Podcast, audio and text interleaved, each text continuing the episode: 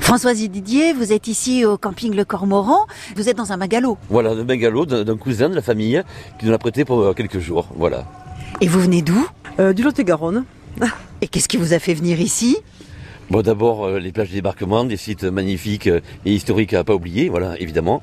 Et puis, euh, ce climat qui est vraiment agréable par rapport à chez nous. Mais on est monté à 38-40 à l'ombre. Qu'est-ce qui vous plaît ici Euh, l'air, euh, beaucoup d'air, ça nous fait du bien. Et puis euh, les plages aussi, enfin tout l'his- l'historique qu'il y a, qui s'est qui s'est passé. Et qu'est-ce que vous avez visité Bon, on a fait pratiquement toutes les pages, euh, de Wistreham jusqu'à Sainte-Mère-l'Église. Et on va se mettre euh, aujourd'hui encore une belle couche. Voilà. Et qu'est-ce que... Sympa.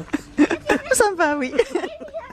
Ben, est-ce que vous reviendrez Eh bien, en principe, on va revenir l'année prochaine, parce que maintenant, on a un pied, à, un pied à terre, on va en profiter.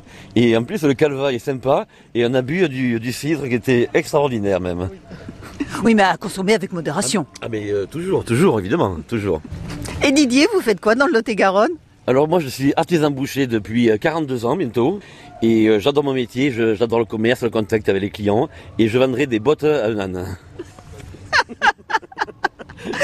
Et aux vaches normandes aussi Oh, elles sont magnifiques. Mon Didier, je pense que vous allez passer des bonnes vacances. Eh bien, je vous remercie. Merci. C'est sympa, je crois, non